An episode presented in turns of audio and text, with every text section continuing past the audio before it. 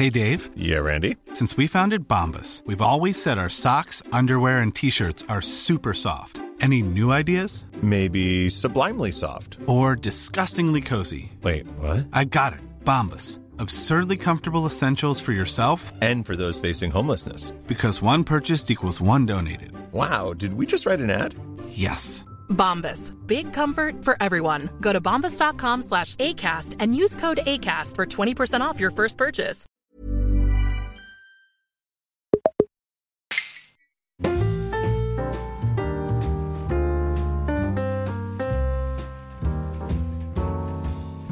Hola, ¿qué tal amigos? Bienvenidos a un episodio más de En Crisis. Yo soy Xavi Robles y hoy tengo por fin y de vuelta a Pedro Ample. ¿Qué tal, Pedro? ¿Qué tal, chicos? ¿Cómo estáis? Ajime mashite watashi wa peduro to moushimasu. Pe- ya, o sea, ¿esto es- tiene sentido lo que estás diciendo? Eh, claro, tío. Estaba saludando a la audiencia japonesa. Tenemos dos oyentes premium en Japón, de hecho. Pedro acaba de volver de Japón porque ha estado grabando un documental con Rubius y Prime No, es Video. un documental, por favor, por favor, por favor. Cancelemos eso. Podemos empezar de Defínelo. A ver, déjame presentar el programa porque ya empe- empezamos mal. Entonces, a mí me gusta Exacto. y he estado haciendo estos días una micro presentación al principio para la gente que se une desde cero. Eh, en Crisis es un espacio en el que Pedro Ample y, yo, Xavi Robles, que somos dos creativos, emprendedores, que hemos, eh, por ejemplo, fundado la agencia Aviz, que representamos a grandes creadores de contenido, eh, o la productora Noob, que trabaja con Biz haciendo las, grandes producciones, que seguro que habéis eh, visto muchas. Eh, Tux, nos estamos metiendo en, muchos de estos nuevos espacios con empresas, con emprendimiento, pero en realidad esto es lo, profesional, en lo, lo personal vamos muy perdidos y entonces en este programa hablamos con gente que ha pasado por situaciones de todo tipo para que nos expliquen cómo navegan por la vida y qué consejos nos pueden dar, porque no hay una ruta única ni, ni una ruta segura hacia la felicidad o la plenitud, sino que esto se va aprendiendo y cada uno se va haciendo su camino. Y Pedro ha estado haciendo su camino por Japón, como decíamos, dirigiendo este proyecto con Rubius. Pedro, ¿qué, Muy bien. qué es? ¿Cómo lo definirías? ¿Cómo... Pues es una miniserie en, en Prime Video, protagonizada con Rubius, que pues eso yo soy el, el showrunner, un poco es una cosa que fue lo primero que hice cuando llegué a Webedia eh, y que después de cinco años de lucha, pues al final ha visto, bueno, ha visto, verá la luz si todo va bien, pero que he estado rodando allí con un equipo espectacular durante, durante estos veintitantos días que ha durado el, el periplo. Ahora nos contarás qué hiciste por Japón y cómo ha ido todo, pero verá la luz ya sin yo como, como CEO de Biz.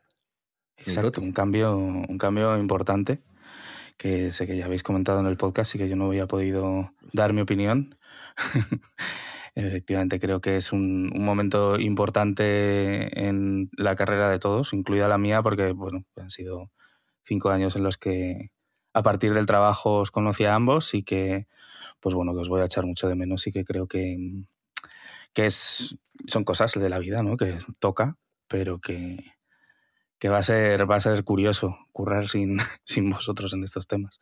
Por suerte tenemos otros proyectos Bueno. que compartimos y, y todavía Sí, ya nos ahí. irás contando a Toti y a mí qué tal, qué tal esto, porque al final es un tema que a mí me gustaría hablar en, con alguien que, o sea, traer algún entrevistado y hablar de fundadores que se hayan ido de empresas y, y cómo ha sido este proceso para ellos. O sea que eh, a nuestros queridos oyentes, si alguien ha vivido algo así y nos quiere proponer alguna persona, algún invitado, que, que nos lo diga. O nuestro productor Juan, seguro que ya está también manos a la obra para buscar a alguien así, pero creo que, bueno, es un proceso que me gustaría compartir con, con otra gente, porque al final no deja de ser algo que uno hace, que uno crea, que uno funda, que uno mima, que uno vigila, protege, llega un punto en el que lo tienes que, que abandonar, ¿no?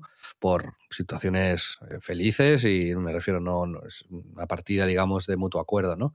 Y no es una partida total, pero bueno, a ver, me gustaría ver cómo lo ha vivido otra gente, porque al final no es, tampoco es tan común y no he podido hablar con nadie que haya pasado por un proceso similar. Así que ahí lo dejamos. Pero Pedro, hoy a mí lo que me interesa es que nos hables de Japón. Tendremos al final del programa recomendaciones. Yo tengo unas cuantas. Yo sé que también tú tienes un tema.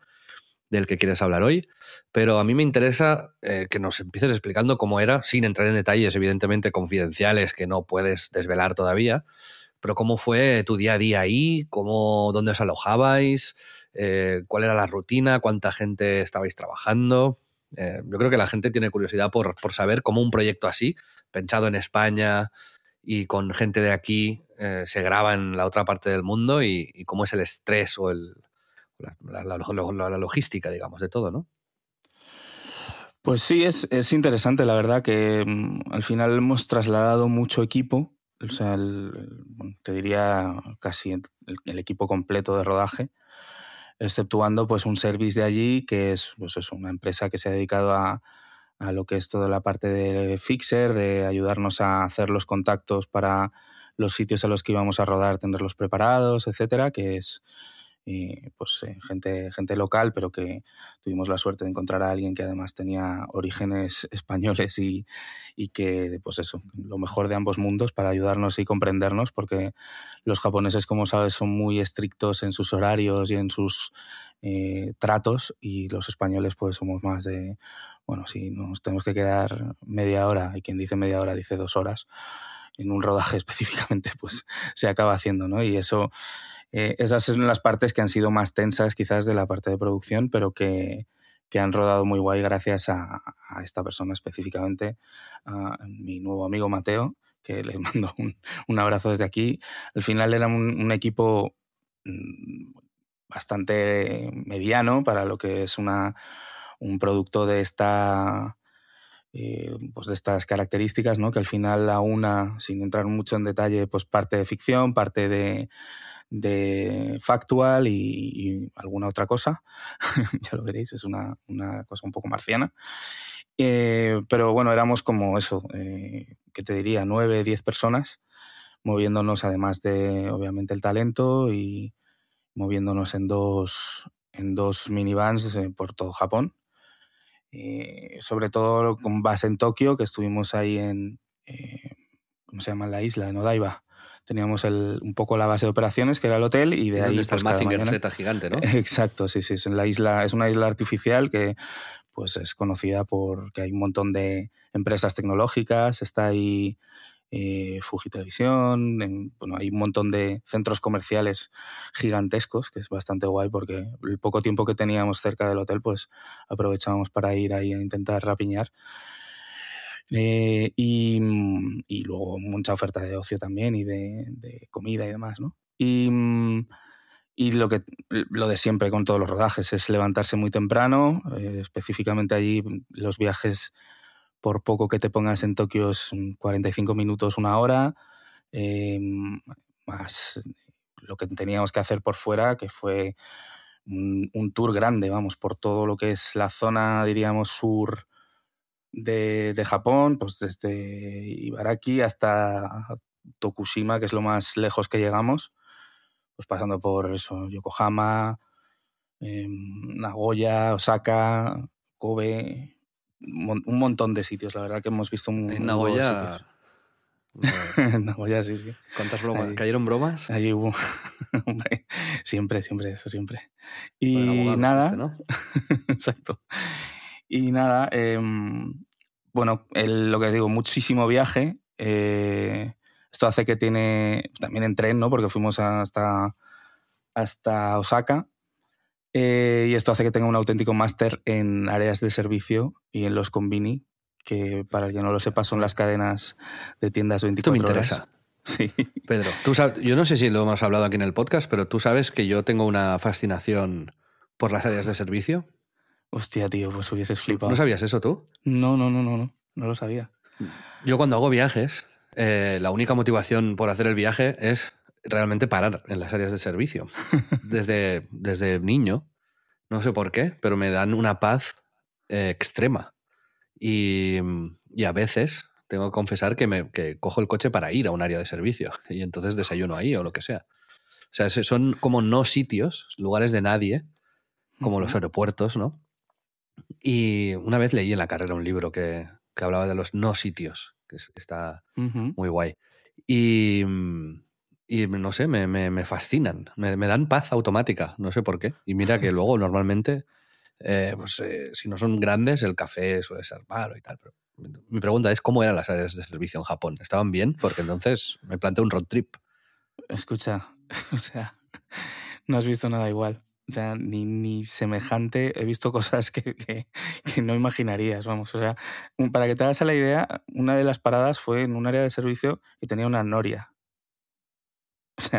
O sea, una noria gigante. O sea, era como, tienen siempre muchos restaurantes pequeñitos, como rollo, pues uno de sushi, eh, tal, y tú eliges el que quieres y tienen como zona común de mesas.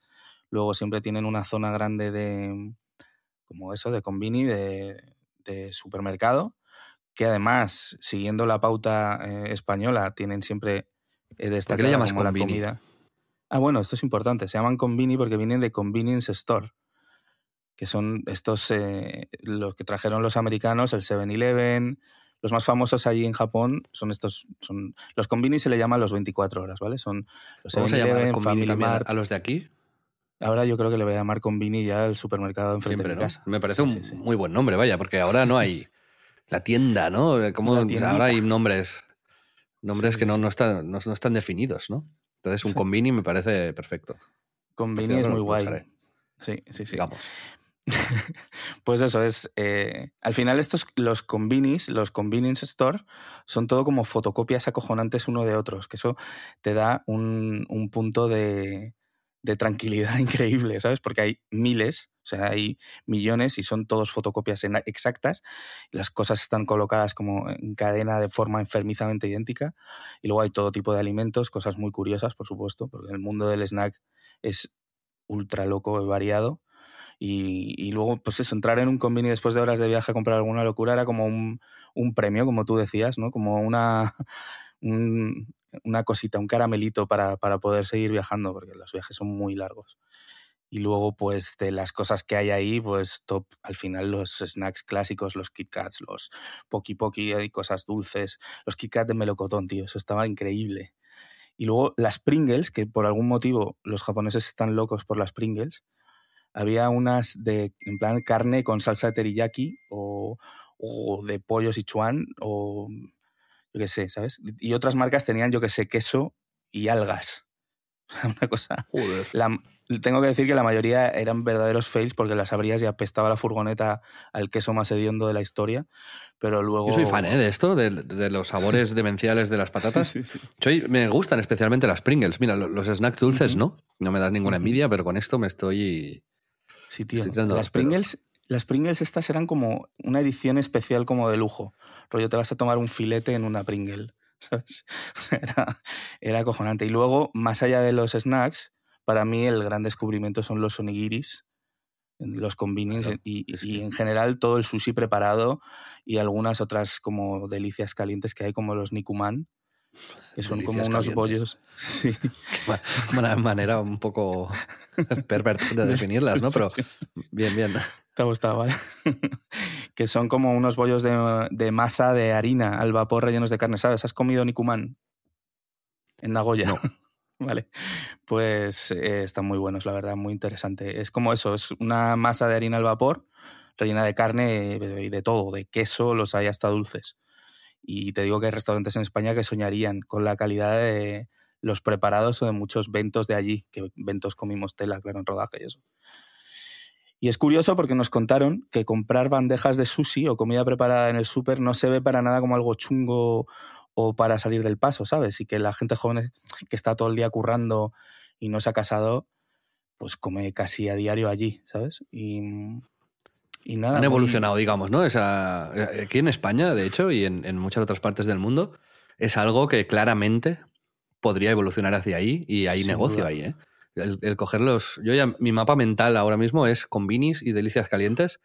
Y el. es- me estoy quedando con eso de lo que me vas diciendo. Sí, sí. Pero imagínate, o sea, tenemos una red de, de combinis muy grande en España, pero son muy básicos, ¿no? El empezar a ponerle café bueno, eh, delicias calientes, snacks un poco más sofisticados y, y como que sea es el, el deli de Nueva York, ¿no? El, el Sí. equivalente para ir Sí. y que no sea un restaurante, que sea takeaway, pero que no sé a nivel de legislación eh, hasta qué punto se podría hacer, pero, pero desde luego, igual que los, los kioscos eh, están evolucionando hacia, hacia cosas más premium, hay el típico kiosco de, prensa, eh, ahora por ejemplo en Barcelona hay varios que no se llaman Goodread o algo así, tienen buen café, revistas seleccionadas, la prensa, y da gusto ir ahí, ¿no? están cogiendo conceptos que se han quedado anticuados, ¿no? Y, hacen como una romantización eh, modernizada de, lo que se supone que debería de ser, ¿no? Si no hubiese pasado el tiempo y, y, la industria tecnológica como un camión por encima y lo, reviven de una manera muy agradable. Yo no, creo que es hay, hay negocio ahí, ¿eh, Pedro. A ver si acabamos haciendo convinis en un futuro. Pues sí, tío. Mira lo que ha hecho eh, Dani García ahora con la gran familia de poner los, eh, las cocinas, empezar a poner cocinas en, en los Carrefour. Me parece una decisión súper, súper guay y creo que, mm, bueno, yo he visto ya en Mercadona que tienen como mucha zona de, de comida preparada e incluso un espacio para que la gente coma directamente dentro del Mercadona y demás, pero creo que el concepto este de... Ahí tienen tres microondas y luego la, la, comida que está caliente, las delicias calientes, propiamente dichas, las que ya tienen preparadas, que puede ser un perrito, unos nuggets de pollo, picante, no, no sé qué, tienen como pero 24 horas, tío, que llegas y te lo llevas, es cómodo de comer en cualquier parte, que es parte de la gracia también esta de los Nikuman, ¿no? Que es un bollo que no te va a salir la grasa por ningún lado ni nada, ¿no? Es como todo mega optimizado, pues como son ellos, ¿no? Y luego hay una cosa específica que eh, ya he hecho de menos, que es em, los expositores, los típicos expositores de bebidas refrigerados, pues los hay también calientes. Entonces, eh, llegas desde el supermercado y ya tienes directamente tu té o tu café caliente siempre y luego tienen eso, eh, expreso, todo tipo de cafés de muchas marcas y con muchos estilos. Las propias Starbucks tienen un montón de, de cafés ya dentro de cualquier combini y es y luego bueno lo normal es lo de las vendings no que es también normal para ellos obviamente porque para nosotros no pero los vendings es que están en cada esquina. Se dicen que hay dos millones y medio por todo Japón o sea eso sí que es acojonante o sea vimos una en medio del campo o sea literal no es coña en una granja había una vending machine de café entonces eso es como surrealista de, pues para alguien que le gusta mucho el café y que normalmente se hubiese tenido que joder y no poder tomarlo en ningún lado, allí no, no existe esa posibilidad, es imposible que tú te quedes sin tu bebida. Y eso es, es muy increíble. Bueno, nos hemos detenido mucho en el área de servicio. Sí. Sí, Me gusta. Bueno, y es que de verdad que es un tema para un podcast, ¿eh? O sea, es acojonante. Ahí en todas las áreas de servicio suele haber un Starbucks, eh, las, obviamente los sitios para ir al baño y demás increíbles. Bueno, en fin, haremos un especial premium para, nuestros oyentes. Eh, más cosas, ¿qué más que te puedo contar? Cuéntame, pregúntame. Me has dicho que trabajabas con, gente de ahí, ¿no? Teníais un equipo también eh, de Japón. ¿Qué, hacía esta gente? ¿En qué os ayudaba y cómo?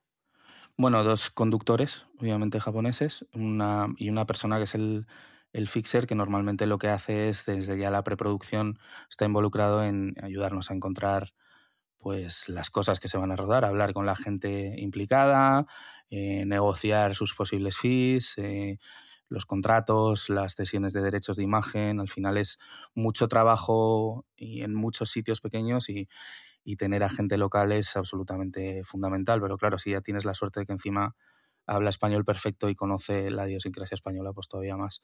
Y eso nos pasó. Y luego, además, vino con nosotros una una chica, Inoa, que es de Barcelona, pero que lleva en Japón también como un montón de años y que habla perfecto japonés y, bueno, que nos ayudaba, estaba más un poco con, eh, con Rubius y con en el día a día para, ayudarnos a encontrar los sitios donde comer, hablar con, con quien tocase y demás, ¿no? Y la verdad es que hace que la experiencia del día a día sea mucho mejor, ¿no? Porque pues te ayudan a que a no andar perdido, que sería el, principal miedo de, irte allí 10 personas a rodar, ¿no?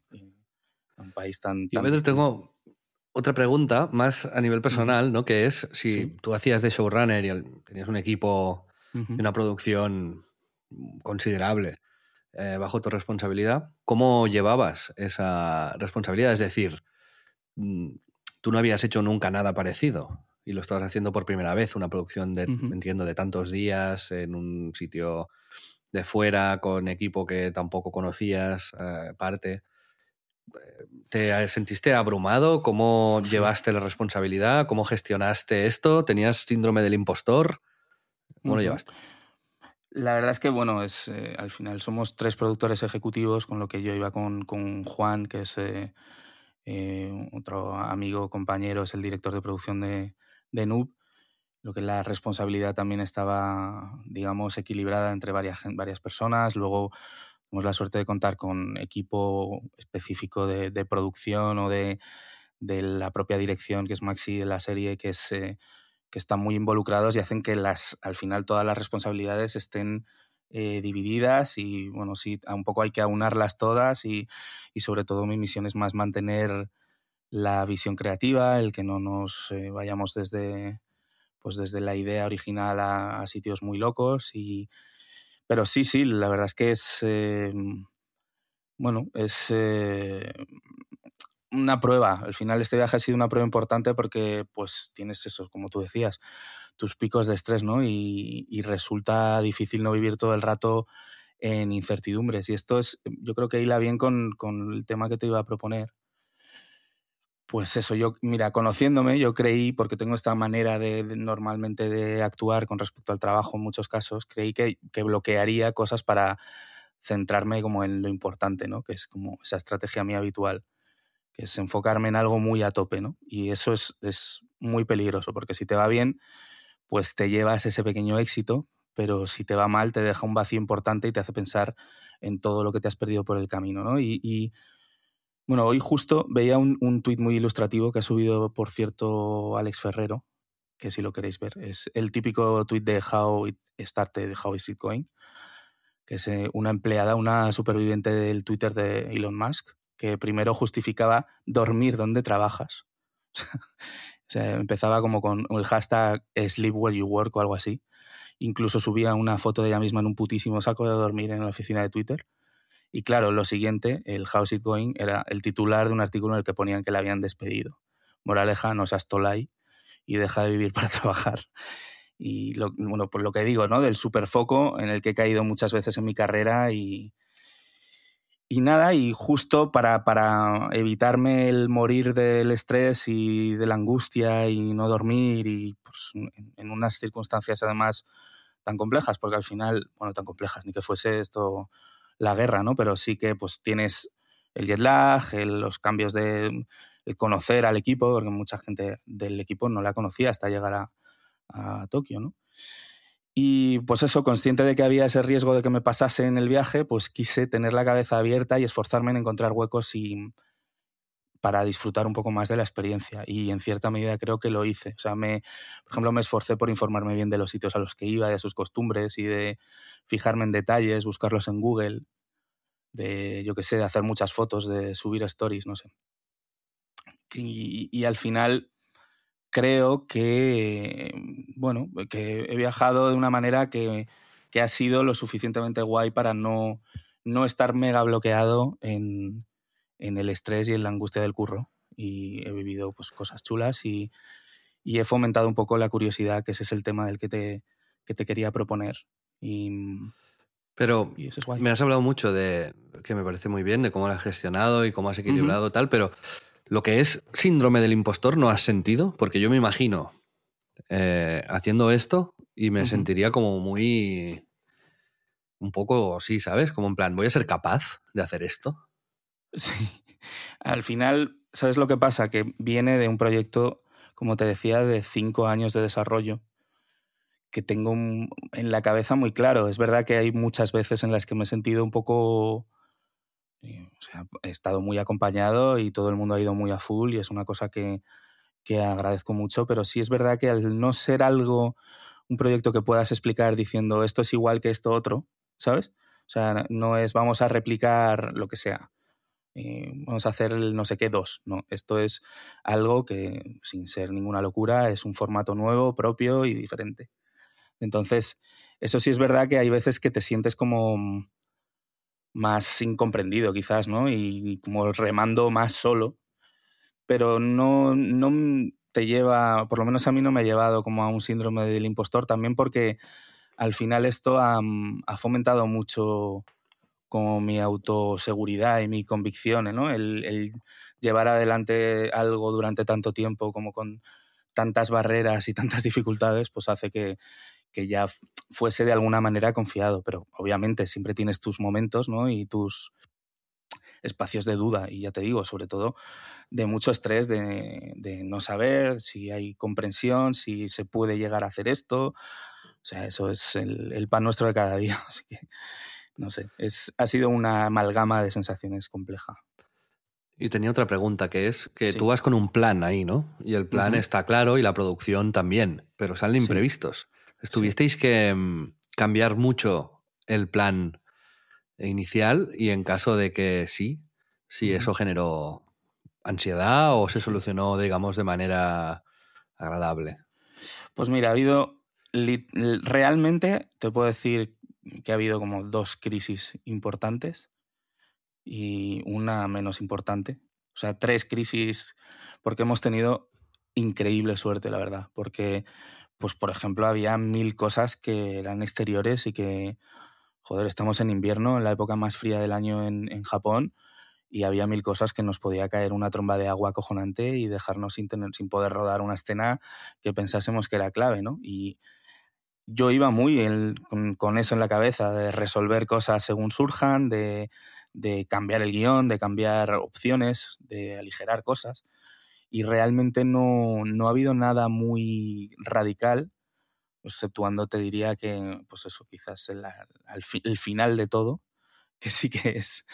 Eh, eh, sí que tuvimos que tuve que reescribirlo en plan en la furgoneta, ¿sabes? Porque no, no se pudo dar como, como esperábamos. Pero ya, por suerte, ¿eh? porque efectivamente podría habernos ocurrido 30 veces durante la producción, que, se hubiese puesto malo alguien, que no hubiese podido estar no sé quién, pero hizo buen tiempo, hacía mucho frío, pero no hacía grandes lluvias, ni nevadas, ni gaitas así. Eh, Rubius estuvo además a un nivel bestial, estuvo súper, súper proactivo, dispuesto, en, con una una producción de este tipo que además es muy exigente, ¿eh? para, además para, no digo para alguien como él, pero para cualquiera, ¿sabes? O sea, es, pero específicamente para alguien como él que él mismo lo dice, ¿no? Que no sale de casa, que, que no tiene costumbre de, de, levantarse tan temprano de, y de pegarse esos palizones para luego además estar fresco y, y con su carisma y sus cualidades habituales delante de cámara, ¿no? O sea, y, y tengo que decir que todo ha ido, o sea, de, de, no te diría de 10, pero de 8 y medio, 9, vamos. Así que contento por eso. Qué bien, pues uh -huh. me alegro. Yo creo que está siendo interesante y sobre todo lo será también cuando salga el documental. No, que ya sé que no es un documental. cuando salga la producción sí. y nos puedes explicar. Ah, podemos hacer un, un especial para uh -huh. los premium eh, haciendo los comentarios del director. ¿No? Hacemos un, un, incluso un, no sé si un directo, pero un audio que se lo puedan poner minuto uno y que sí. lo vayas comentando. Eso estaría guay. Porque, sí. amigos, no sé si sabéis que hay, hay suscriptores de En Crisis. Si vais a la web splendid.club, que es una web así como suena, veréis todas las opciones y podéis apoyar En Crisis o podéis apoyar Splendid, que es el sello que hemos fundado eh, Pedro, eh, Chico Nuclear, Toti o yo, por ejemplo, y que publica En Crisis. Si decidís apoyarnos, entraréis al club de, de la gente, digamos, rica, ¿no? Que, que nos apoya, que, que así que, gente que... Así nos gusta llamarles a los ricos. Exacto. Eh, que te, convivimos en una comunidad de Telegram eh, maravillosa. Por ejemplo, mañana yo me voy a cenar con varios de ellos que están en Barcelona por el Mobile World Congress y mmm, también escucharéis un episodio adicional cada semana en el premium de, de Crisis con 20-30 minutos más de nosotros dos eh, hablando, pero ya un poquito más sueltos. Así que ahí lo dejamos. Pedro, no sé si quieres sí. tú apuntar ahora algún de esto, porque me, me, gusta, porque al final llevo tres uh -huh. o cuatro programas entrevistando a gente. Ahora es como sí. si, para concluir esta, esta miniserie, te estoy entrevistando a ti, en realidad. Hostia, no, no, no me digas eso. Me, me Bueno, está bien. sí, bueno, es verdad que hay como mucho que contar, pero al final es mucho tiempo sin, sin hablar, sin vernos y, y con muchas cosas que han pasado, ¿no? Y eso es interesante. Pero no, no, no, entrevista no, no, yo- nunca me han... Mentira, tío. Sí me han hecho una entrevista en un podcast. De hecho, me, me la hizo un chaval de 16 años hace como 10 años y justo le conocí la semana pasada. ¿Ah, sí? Es- sí, sí, es un en, en Twitter, Álvaro Bernal me hizo una entrevista y me dijo el tío, yo te hice una entrevista de cuatro horas. 16 años. Y digo, pero tío, o sea, ¿cómo coño le di esa chapa, sabes? Sí, sí, sí. Pues bueno, sería mi segunda entrevista en un podcast. Bueno, en fin. Eh, ¿Qué más te puedo contar? Ah, bueno, tenemos... Bueno, te puedo hablar de algo de comida, de... pero en Super Nintendo World. ¿Quieres que te cuente de que- Super Nintendo World? Sí, pero lo podemos dejar para el premium. También te digo que la gente puede ir al canal de El Rubius Sí. y ver el Sí. vídeo de Rubius enseñándolo todo. Exacto, Entonces- eso se me, se me ve eh, estelarmente en un segundo. Si lo encontráis, por favor, no me, ¿Hay un no frame? me lo ¿Ah, mandéis. sí? Sí, sí. Pues ahí está, ahí está la experiencia. A mí me interesa más la, la- la comida. Ajá. Si, si lo pusiesen en forma de en formato ranking, Ajá. me gustaría también más, creo. Vale, muy fácil. Eh, yo creo que el- es que te voy a hablar, no te voy a hablar de todo porque para mí hay quizás el highlight estuvo en Osaka, que Osaka es un sitio bastante loco y, y maravilloso, que me molaría ir contigo alguna vez porque es como mm, no tiene nada que ver con Tokio. Y fuimos a un sitio pequeño que se llama eh, Okonomiyaki Sakabao, que me acuerdo del nombre por razones obvias. Lo puse en stories y recibí como siete respuestas de que si se había acabado y, y ese tipo de bromas. Okonomiyaki acabado. Y nada, es de Okonomiyaki, tienes tu tepan típico. Y bueno, lo pedimos de marisco y de carne y estaba flipante, crujiente por fuera, espectacular. Y luego unas, unas guiozas buenísimas también. Eh, tuvimos que hacer cola como de 55 minutos y el día anterior, después de 40, nos dijeron que hasta luego porque a las 10 y media si no has entrado, te puedes ir a tu casa, chaval. Así que, pero mereció la pena, muy guay. En Osaka yo creo que cenamos bastante guay en general. Y luego en Tokio, ya te conté que, que cenamos al lado del hotel en el que estuvimos, cuando estuvimos allí juntos, en Roppongi, en un sitio que se llama Burger Revolution, Tokio, que estaba espectacular. Que comí una burger de Kobe 100%, que era verdaderamente acojonante, y a medias una que solo tenían ese día, que era de Wagyu de Miyazaki, y que dicen que es de las mejores de Japón. Y me gustó más la otra, la verdad, pero las dos espectaculares. Y top, en el top, pues bueno, cené una noche un ramen buenísimo con nuestro amigo y oyente premium Rodrigo Zordor, también por Roppongi Hills, pero eh, probablemente... Este es un dry martini, creo. Sí, sí. Primero un. eh, ahora las- lo que sucedió después. Cené ese ramen que estaba muy rico y luego nos tomamos un dry martini en tu honor, pero probablemente. Un dirty martini, perdón, y, pero probablemente sea mi último ramen porque me sentó fatal y tardé en recuperarme la noche y parte del día siguiente. No por culpa de Rodrigo, por Dios, que, que fue siempre como el- un anfitrión muy por encima de la calidad del invitado y me ayudó un montón. Eh, pero, pero no, de verdad que no creo que vuelva a, tomar ramen en, por lo menos en largo tiempo, me siento fatal, pero estaba muy bueno. Y ese sería mi top 3, no lo dejamos ahí, yo creo. ¿Te parece? Muy bien. Em, no fuiste al.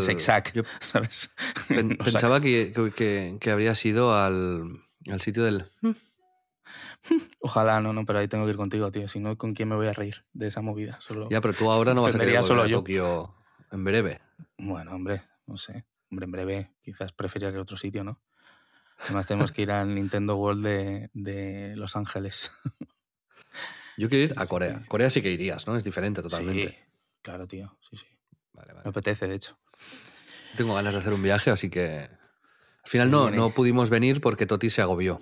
Entonces eh, cierto. dijo, "Ah, tengo que acabar de una no sé qué", y no, y no pudo ser.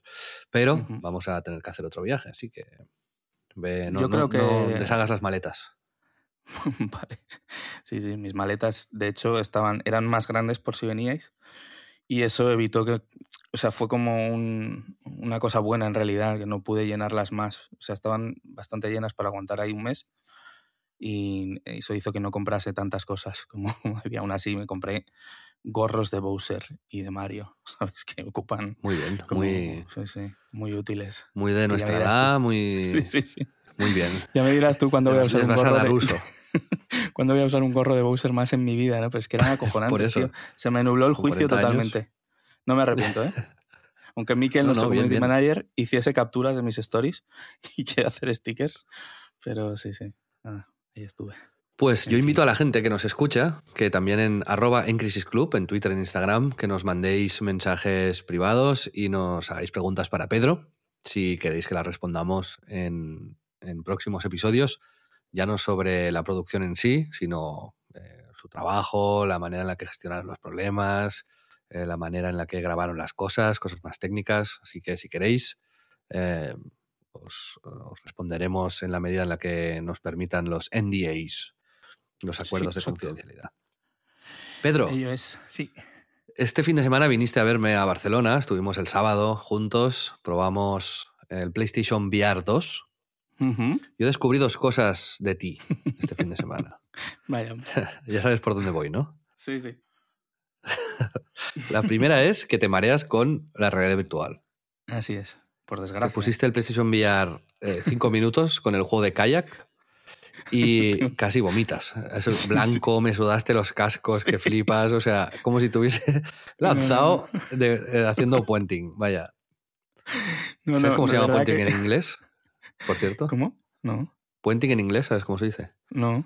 Muy bien. La gente dice puenting. No, es bridge jumping. Pero Claro. si te quieres quedar con la gente un poco, esto funciona. Pues, no, Em, boom. Ya, ya, por eso muy bien, me ha sorprendido, ¿no? ¿Cómo? Pues eh, te mareas como un loco, pero como un loco, Sí, o sea, en tío. cuestión de segundos. Sí, sí, sí, sí. De verdad que sí. De hecho, justo hablando del parque de Nintendo y demás, me monté en una atracción, la atracción de los Minions, que probablemente esté hecha para niños de 5 años, y también me mareé. O sea, de verdad que es una cosa. bien, ¿no? Me jode mucho, tío, pero es así. Me, no sé, no tengo. Me- y bueno, me pasó, yo creo que ya lo puedo contar, porque ahora ya ha salido las PlayStation VR 2. Tuve la suerte de mi prima, mi, mi- trabaja en, en guerrilla, y tuve la suerte de con N edad de por medio probar, cuando todavía estaba en Megabeta, no había ni PlayStation 5, el, el Horizon en VR. Y claro, yo en guerrilla te dan como el super honor. Toma, aquí tienes las gafas, ponte aquí, vas a poder probarlo en super exclusiva ahí y tal. sudando como un cerdo. Y yo ahí. ¿Sabes? Como, como aguantar. O sea, de verdad que aguanté siete minutos. O sea, yo creo que eso es lo máximo que puedo aguantar unas gafas de realidad virtual. Y me jode porque. le- flipas. Le puse una de esto de un, de un kayak que no puede ser más Sí. chill. O sea, vas en Sí. una barquita por Bueno, era en la mm, piscina, era en la- en la jungla, o sea, sí, en la piscina inicial. Sí. En fin, Eh, pues, bueno, eh, horrible. Entonces, bueno, pues a ver, vamos a ver porque el futuro va hacia allá. Eh, Me quedo en el pasado. como- no, no, eh, imagínate, biodramina para cada mañana, ¿no? De hecho, yo quería como comprármelas, ¿sabes? Pero creo que será la peor inversión, es mejor que me compré, más gorros. Empieza en un barco, testea el mareo ahí en un barco con biodramina y tal, y si ves que te vas acomodando, Sí. pues eh, compras las VR. Yo te invito. va- Vas a pescar, ¿no? Y luego ya. O sea, para que veas, ¿no? O sea, todavía te doy más insights de lo acojonante que es mi- mis pocas posibilidades que hay de subirme en un barco. Pues si no puedo ni en realidad virtual, ¿cómo pretendes que me vaya a la realidad? ¿Sabes? Es- eh, ahí te demostré que no era, no era de boquilla, tío. Para la gente que no sabe de lo que estemos hablando, perdón por no haberlo contextualizado Exacto. antes, pero las PlayStation VR son unas gafas de realidad virtual que ha sacado ahora mismo este mes de febrero PlayStation, que te las pones en la cabeza, se conectan a la PlayStation 5, muy similar, si, si no tenéis una PlayStation 5, pues podéis comprar las de Facebook, las Meta Quest 2, es parecido, pero estas tienen mejor resolución, se ven acojonante, la verdad, y tiene dos mandos que pones uno en cada mano, entonces pues te sumerges en una realidad que parece que estés ahí, ¿no? Hay un juego de coches, el Gran Turismo, que puedes sentir realmente que estás dentro. Pues miras para la izquierda y ves eh, el retrovisor, miras al centro y está el otro retrovisor, miras para atrás los asientos, el cambio de marcha. es como si estar en el coche ¿no? y conducirlo y es, brutal la experiencia, ¿no? Pero sí que es verdad que hay gente que se marea.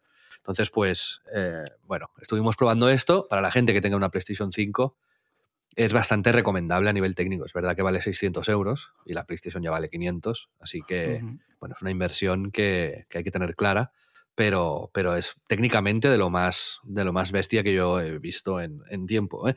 Es una frivolidad quizás comprarlo ahora mismo, ¿no? Sin saber bien bien qué va a salir, pero... Bueno, si, te gusta el Gran Turismo... Juegos de fitness y cosas así, sí. al final hay, hay cosas de, de, ritmo, hay cosas de... hay shooters, juegos de disparos, tal, hay experiencias más relajadas. Así que bueno, ya iremos hablando de, de esto con el tiempo. Sí desde, desde fuera, me, lo del Gran Turismo es lo que me parece más loco.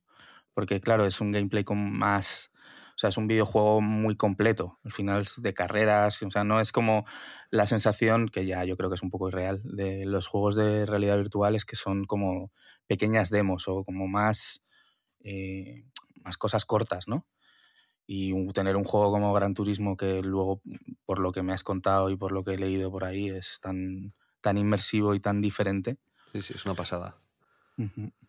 Interesante. Pues eh, Pedro, esta es una de las cosas que descubrí. La otra es, no sé cómo, no sé cómo enfocar el tema, porque no, no, o sea, no, no, quiero que sea una ofensa ni un ataque, pero es una manera diferente de enfocar, eh, digamos, las relaciones eh, hacia terceros, podríamos decir, ¿no? Fuimos a comprar un regalo a una tienda X y ahí vi tu capacidad de, de, quedar bien. falso, sí, sí, sí.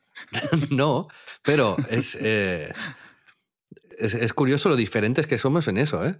Yo, no, yo no puedo ocultar mi, mi, mi, emoción, digamos, ¿no? Si algo me gusta. por la Me emociono mucho, si algo no me gusta, lo, digamos, no, no. Tal. En cambio, tú fluyes muy bien en, en todos los rangos y me, parece curioso que enfoquemos esto de manera tan diferente, que ninguna es mejor ni peor que la otra, ¿eh? Pero obviamente yo luego me meto contigo llamándote bien que da. Pero, pero es una broma. O sea, pero sí, que es, curioso, ¿no te sorprende a ti esto? Es que me lo han dicho muchísimo, que soy muy bien queda. Y es algo que me hace mucha gracia. Y como yo sé que a ti específicamente también te pone nervioso, pues un poco lo, lo juego y en, en, este caso concreto sí que fue como forzado fue como ser mega correcto y específicamente hasta, hasta un límite ya un poco, diría, grosero, ¿no? Sin, sin pasarme, creo que no, no fui ofensivo para nadie, pero tú que me conoces más decía que, dirías que haces este loco, ¿sabes? Que, sí, sí, totalmente. Simpático. O sea, nos trajeron, nos trajeron unos auriculares. Eh, una chica, la dependienta, y cuando se fue, Pedro, qué horrible es el diseño, es asqueroso, no sé qué. Viene la chica, no, me encanta el diseño, es muy elegante. La piel esta es muy cómoda. Y yo pensando, pues, ¿qué dice este? Total, total. No, tengo mucha capacidad, soy muy, muy falsamente empático con la gente. En realidad, Cuando quedemos con los Premium de En Crisis, será un juego, la ruleta de Pedro, ¿no? Descubrir si estás siendo sincero o no con alguien, ¿no? Me encanta tu peinado. Me gustan tus zapatillas, ¿no? En realidad. ¿Cuándo está diciendo Pedro la verdad? Y si alguien acierta, ¿no? Se lleva pues, un millón de euros, estamos hablando de gente premium. Sería un buen formato hacer eso y luego ponerte un, polígrafo. Sí, sí, sí, sí, total. ¿Sabes? Sí, sí, nada malo. Yo eh, estaba como haciendo el test de lo que tú dices de que los actores eh, es una profesión que no tiene tanto mérito como se cree. Entonces yo estaba demostrándome a mí mismo que efectivamente yo podría ser buen actor. Y, sí, sí, sí. No, pero es verdad que yo soy, soy extra correcto. Tú también estás intentando ahora como, como abrirte específicamente, ¿no? Escuchen el podcast. Sí, pero lo hago desde... Lo hago desde tú mismo. Desde el interés genuino, ¿sabes? que, quiero decir, cuando algo me despierta interés genuino o me o pienso, ostras, me gustaría decir que esto me ha gustado mucho, pues lo digo. Y antes no lo hacía. Y me está llevando a sitios muy, muy bonitos. O sea que me gusta hacerlo. Es chulo, es chulo. ¿Qué te iba a decir, Xavi? Yo te quería, porque nos hemos desviado, te quería hablar de mm, esto que, mm, que, vivimos en este podcast y que es el centro de todo esto, en muchos casos, que es el tema de la curiosidad. Y porque he reflexionado durante el viaje en esto que te contaba de mi movida de mm, eh, tratar de encontrar huecos para mí mismo y para interesarme en cosas y no obcecarme y obsesionarme con el trabajo, yo me he dado cuenta de que en muchos casos, precisamente por el trabajo, por estar más absorbido en solo lo profesional, he dejado de ser una persona curiosa fuera de lo, puramente trascendente para mi día a día. Y creo que es algo, y he estado leyendo sobre ello, que hay que trabajar, que hay que abrirse a nuevos intereses, a descubrir, pues porque luego, precisamente aunque sean cosas pequeñas, lo, eso que has descubierto, eso pequeño, te puede llevar luego a cosas trascendentes, ¿no? Y tú eres una persona que no necesita, entiendo, por lo menos en mis sensaciones, que no lo necesita hacer un esfuerzo específico para ser curioso, porque tú eres una persona de las personas más curiosas que conozco. descubres algo nuevo y ya rápidamente estás investigando en ello, o puede ser un artículo, puede ser y es algo que no sé si tú has notado en algún momento que estabas perdiendo o cómo de importante es, es para ti o si alguna vez has trabajado para, para no perderlo o has sentido esto que sentía yo de que no estabas dando el espacio suficiente. Sí, totalmente. Yo creo que la curiosidad va muy ligada o desemboca en pasión. Entonces, para mí forma parte de un, de un paquete, ¿no? Porque me es muy difícil tener curiosidad por algo que intuya que no me va a apasionar, ¿no? De alguna manera, aunque sea, aunque sea mm, eh, de rebote. Pero sí, efectivamente, y lo, noto, a mí lo que me pasa es que una capacidad que tengo es que eh, me, me, me, da, me da sobrecarga de curiosidad muchas veces, ¿no? Y esto, cuando activamente me pongo a leer, a investigar sobre temas nuevos, a abrir caminos, ¿no? Activamente para ir a sitios nuevos y descubrir cosas nuevas, me, emociono y, lo, y me sobrecarga. Entonces, a veces siento esto que decías tú, que me alejo un poco de, esa vía para no perder foco. Porque si, si me voy demasiado por las ramas, eh, inevitablemente voy a acabar eh, desperdigando mi tiempo todavía más en cosas nuevas. Y entonces, pues creo que mi, cabeza, sin querer, se, me tapona a veces este, este interés, esta curiosidad para, para, que me centre, ¿no? Pero sí que lo disfruto mucho, es de las cosas que más disfruto. Creo que efectivamente la curiosidad es un, tema del que se habla poco y que, y que hay que trabajar, ¿no? Sí, sí, sí. Yo es, como que mm, al final em, es verdad que es como que es el motor de, de, una manera muy obvia, parece, de, la innovación y de. Mm, no sé, de. Mm, pero es, es. Yo lo pensaba durante el viaje, por ejemplo, ah, pues he viajado con algunas personas que tienen una mirada como muy especial para encontrar cosas, ¿no? Tú, tú también eres de eso, ¿no? De que pues quizás estás haciendo esta cosa activa de no meterte en más jardines para poder enfocarte más en, los entornos que te interesan o no meterte en 50 jardines a la vez. Pero luego está esta gente que es capaz como de, tener curiosidad con, mucho criterio, como de, de curiosidad muy refinada. O sea, no me refiero con esto a que solo vaya por el caviar, ¿no? Es, más que, es como que apunta directamente a aquello que le suma en su universo personal, aquello que conecta con lo que ella conocía o le interesaba y, puede ser un, aderezo en un combini, ¿sabes? Pero ya es como, esto me gusta por esto otro y es como... Gente que sabe este cómo tirar del hilo adecuado, de manera intuitiva. Sí, sí, eso me da extrema envidia. O sea, yo veo eso en cierta gente y me da la sensación de que yo no lo tengo, de que yo soy más incapaz de orientar las cosas a, a un camino. O sea, por ejemplo, hay una cosa que durante el viaje he estado haciendo y que me gustó y me daba como mucha paz, que era justo la música, ¿no? Dije, bueno, eh, me voy a poner a escuchar música japonesa y aprender de música japonesa. Y era algo que no estaba en el entorno, no lo voy a utilizar profesionalmente, no es algo que tenga otra cosa más que que es bueno para mí, para orientar, o sea, poner la cabeza en un sitio el que no sea habitual, ¿no? Y claro, ahí sí que era fácil como descubrir las cosas que me gustaban según lo que me guste de antes. Pues escuchaba, no me iba a poner a escuchar J-pop de, ¿sabes? De gente con el pelo pintado, pero pues ahí de pronto descubrí que hay una afición de los japoneses por la bossa nova y por el jazz acojonante y que, no sé, o sea, como he encontrado grupos que me han gustado mucho y me, me ha dado como esa paz y ese, esa tranquilidad de decir, se puede y es bueno, y es bueno hacer este ejercicio. Y entonces estuve buscando como tipos de curiosidad y cómo entrenarlas. Hay un artículo que tengo aquí abierto. Pedro, una reflexión que estoy haciendo ahora, mm, que es que creo que el tipo de curiosidad que tiene cada uno te, define mucho, ¿no? Es decir, tú puedes saber cómo es alguien, o no, no enteramente, ¿no? Pero por, por, por el tipo y la intensidad de la curiosidad que, que tiene, ¿no?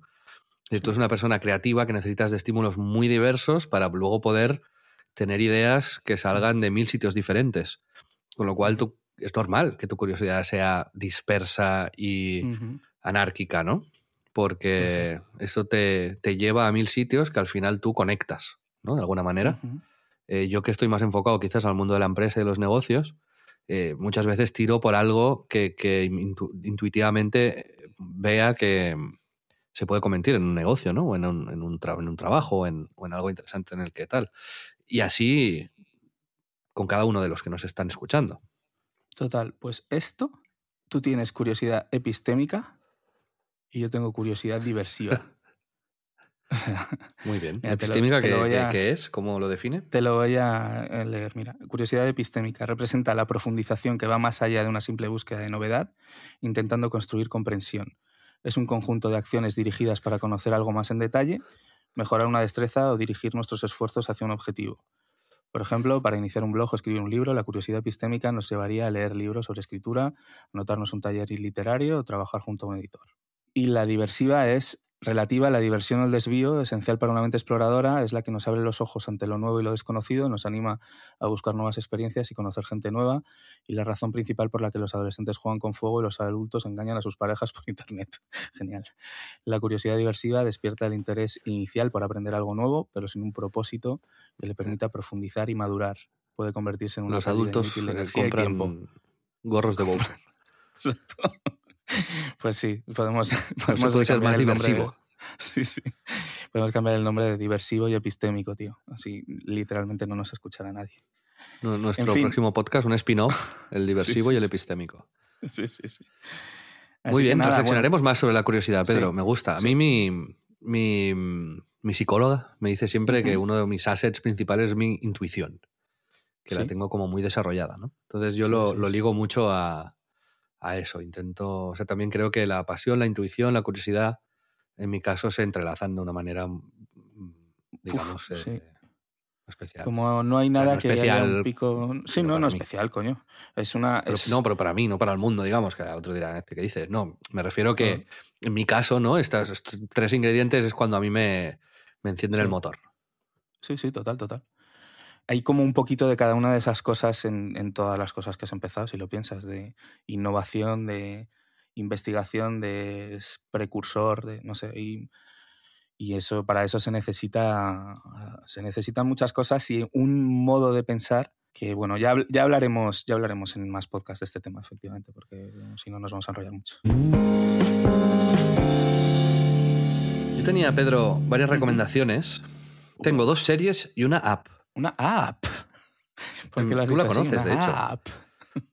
Os voy a, voy a comenzar con la app, que es una app de los creadores de Instagram, que se llama Artifact, que ya está disponible para eh, todo el mundo. Y es una app que yo echaba de menos, porque sí que es cierto que puedes consumir contenido en general de los temas que te interesen con Flipboard o otras aplicaciones parecidas, pero se han quedado un poco atrás. Y esto de Artifact, eh, cuando te registras, te pregunta por qué temas, eh, pues qué, temas te interesan más, y tecnología, celebrities, viajes, arte, lo típico. Y luego te propone una serie de, pues, una, portada, digamos, ¿no? Larga, que es esta que vas haciendo scroll infinito, con un mogollón de temas. Y a medida que tú vas abriendo y leyendo, porque detecta lo que simplemente abres y ojeas, y lo que lees, también te puedes guardar artículos y tal, le vas dando un feedback que la aplicación va, va haciéndote un, perfil y te va, tienes unos gráficos en el perfil y te dice, te interesan sobre todo estos temas. Entonces, tú puedes, esto me gusta, tú puedes corregirlo, ¿no? Tú puedes decir, no, no, quítame este tema o ponme más de este, o puedes educar al algoritmo un poco entrando más en cosas que quiero ver más de esto y tal. O sea, no, no te va nichificando al extremo, me parece, o puedes por lo menos ajustarlo. Pero es que todo lo que me enseña no son cosas de last moment, sino que a veces hay artículos de hace tres semanas, a veces hay cosas de, hoy, a veces depende, pero me parece todo súper interesante de fuentes muy, muy bien elegidas. O sea, no, no te pone cualquier mierda de internet, sino realmente de, sitios chulos que yo estoy descubriendo un mogollón de revistas, cuentas de Twitter a, partir de ahí y la, estoy usando todos los días. O sea, me está, me está encantando. Es dedicarle 20 minutos a esta app y me decís, porque yo con eso, con, con, 20 minutos al día estoy, pero me da la sensación que 100 veces más informado que, antes. Y, ya no hago, yo tenía un problema que era pues siempre miro las mismas webs, ¿no? De Verge, el Marca, el no sé qué y tal. Y aquí, digamos que planeo por todos mis intereses, pero en más fuentes y más noticias y más cosas que, que tal y no la uso de manera compulsiva, sino que cada vez que entro, a lo mejor, pues me leo un par de artículos y me miro tres por encima, ¿sabes? No, no es ahí tac, tac, tac, tac, tac, como en Twitter que vas haciendo scroll todo el rato a lo loco. Es un uso más pausado. Entonces lo, me gusta mucho y os la recomiendo que os la bajéis y que la, y que la uséis, porque es guay, es muy chula. De hecho, me lo, me lo pasó mi amigo Dani justo, porque además al hilo de que habíamos hablado en el, en el podcast de Flipboard, o no, de, de Google Reader, creo y me lo pasó y, en el artículo hablaban como de que querían hacer el TikTok del texto. Y, y una vez que lo pruebas y que veas que es pues, más por el algoritmo y aprender del, del usuario, em, yo creo que tiene, tiene cierto sentido y que, que, es fácil como que empecemos a consumir más tipos de contenidos así, ¿no? Muy interesante. Cuenta más, más cositas. Pues la segunda recomendación es una serie que me está encantando, que se llama Poker Face, que es en Estados Unidos la, publica Peacock, que creo que ahora entra en ah, Sky, en este nuevo, una nueva app, que hay una oferta de por 2,90 o algo así. Es un precio vitalicio. Y entran muchas series de las que hemos hablado aquí, que no estaban en España, como Kings of Tulsa o eh, The Mayor of Kingstown. Eh, así que esta, serie, esta serie llegará, llegará a España y llegará traducida, su nombre. ¿Sabes? ¿Quieres saber cómo? ¿Cómo? La cara del póker. Muy bien, así espero que no, pero eh, por si acaso eso lo apuntan los de Peacock. Pues aquí la, serie mm, tiene una, un formato muy parecido al de Colombo, la mítica serie de detectives, va sobre una chica que es, una actriz que se llama Natasha Lione, que mm, si la veis la recordaréis mm, seguro porque ha salido en mil sitios. Creo que recordar que salía en, American Pie, en realidad. Eh, pero puede ser que no y me esté equivocando. Pero es muy buena, espectacular como lo hace. Y, y básicamente es una chica que tiene la capacidad de detectar si alguien miente o no, ¿vale? Entonces esto es, en el primer episodio pasa en un casino y se comete un crimen. Entonces ella mm, lo resuelve, pero tiene que huir de ahí, ¿vale? Entonces cada episodio, ella pues es como nómada. Entonces en cada episodio pues es una buscavidas y en un sitio está trabajando en un teatro de camarera, en otro está ayudando en un hogar de estos de, ancianos y así. O sea, cada episodio tiene una ambientación totalmente diferente a los anteriores. Y el, la gracia está en que, y lo lleva bien, a mí en Colombo me ponía nervioso, pero aquí, aquí me gusta. Tú sabes quién ha cometido el crimen siempre. Los primeros 30 minutos del episodio, que dura como 50, son el crimen. Y entonces, a los 30 minutos más o menos, como se resetea el episodio, pero ya con Charlie, que es el personaje de Natasha León, ya presente, ¿no? Entonces vemos pues otro, otro enfoque y como ella se da cuenta de que se ha cometido un crimen y resuelve el crimen, básicamente. Eh, está grabado como en un rollo así ochentero, súper chulo, todos los grafismos me encantan con muchísimo gusto, la dirección de arte me parece maravillosa, los diálogos, el humor, eh, me encanta. O sea, creo que es una imprescindible de, este año. Así que Poker Face, si la queréis eh, ver, muy recomendable. Muy guay. Me gusta Y la siguiente, a mí, sa- sa- sabes que me gustan mucho las, las series estas de casos, ¿no? Como El Mentalista, Sí. por ejemplo. O sea, ha, ha salido una que es lo más parecido al Mentalista que recuerdo. Y de hecho, pues creo que claramente se inspiran en, en El Mentalista, vaya. Y, y se llama Will Trent. Es eh, en ABC, en Estados Unidos, esta serie. Y va de un detective que resuelve casos, básicamente, ¿no? Y que es disléxico, que no, no, no lee y escribe con facilidad, digamos. Pero es mm, pues, muy inteligente y muy... Me gusta mucho cómo han trabajado el personaje y la relación del personaje con eh, los demás. Y mm, salen actores muy buenos, también está muy bien grabada. Es una serie fácil de estas de ver cuando no sabes qué ver, pero la recomiendo. Es, es guay, es chula. A mí me ha gustado mucho. Llevan ocho episodios. Acabo de encontrarla porque eh, estaba buscando Wild Trend, como tendencia salvaje. Will, nombre. Y Trent, Will Trent. con T final. Sí. Y el, el tío me parece que tiene bastante carisma, el protagonista, me gusta. Viendo fotos. Sí, pues sí, y la tiene de verdad. Está creado por una mujer que se llama Karin Slaughter. eh, la- es una ah, autora de novelas de, de crimen. Hecho más de 20 21 novelas, pone. Y ha vendido más de 40 millones de copias. Así La que hija del sargento, ¿no? la showrunner. Ajá. de la- es como tú, pero en series. Podríamos Pero en serio, mejor dicho. No, en series. Y estas son mis dos recomendaciones de la semana, por si os apetece ver algo. Así intentamos hacer recomendaciones que no sean muy obvias, porque hay otras series que están muy bien, que también han salido, pero estas eh, quizás no, no, las, no, no estén en vuestro radar y creo que merece la pena ambas, especialmente eh, la primera. Y trabajamos con paladares exigentes. No vamos a recomendaros, eh, no sé, Lost. Bueno, sí, sí que vamos a recomendar Lost, ¿no? pero no sé, quería hacerme el guay. Muy bien. Pues Pedro, si te parece, dejamos aquí el episodio de hoy. Creo que es un episodio que ha dado paso a que la gente nos mande preguntas, sugerencias.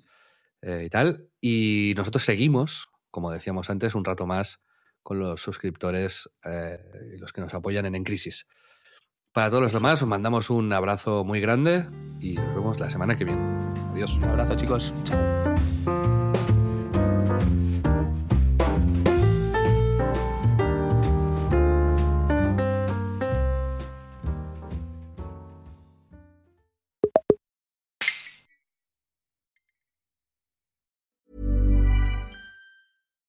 Here's a cool fact a crocodile can't stick out its tongue.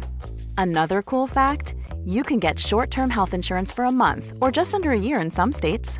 United Healthcare short term insurance plans are designed for people who are between jobs, coming off their parents' plan, or turning a side hustle into a full time gig. Underwritten by Golden Rule Insurance Company, they offer flexible, budget friendly coverage with access to a nationwide network of doctors and hospitals. Get more cool facts about United Healthcare short term plans at uh1.com.